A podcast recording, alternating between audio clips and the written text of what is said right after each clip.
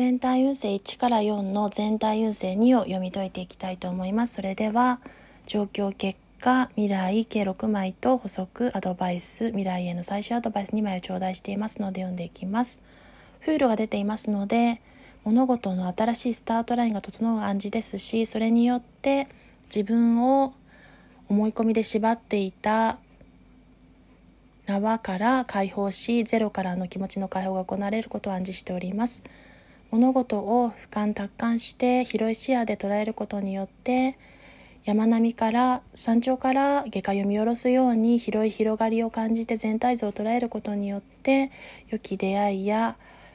事象との引き寄せが起こるご縁を頂戴する暗示です。それによって一気に物事は戦車ですので躍進して前向きにエネルギーを持って進んでいくというところが出ております。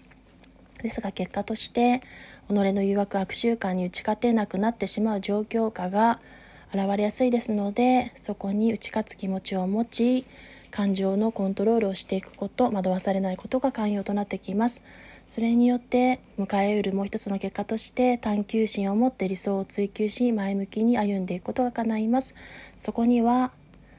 物事や考え方に固執しないことも肝心となってきます。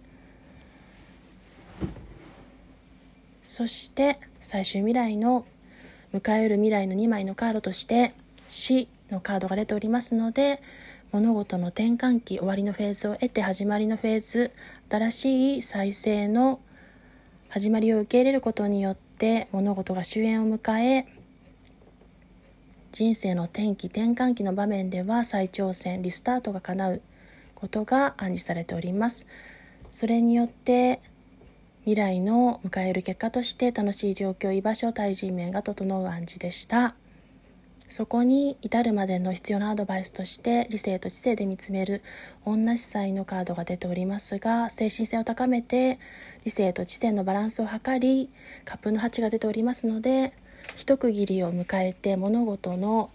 再発進次のステージへと新しい方向へ転換していく移り変わりの変転のタイミング変転カードとなっておりますので必要な変化を受け入れることがそこには肝心なこととアドバイスカードが示しておりました。それでは全体運勢にお読み解きました。ご視聴ありがとうございました。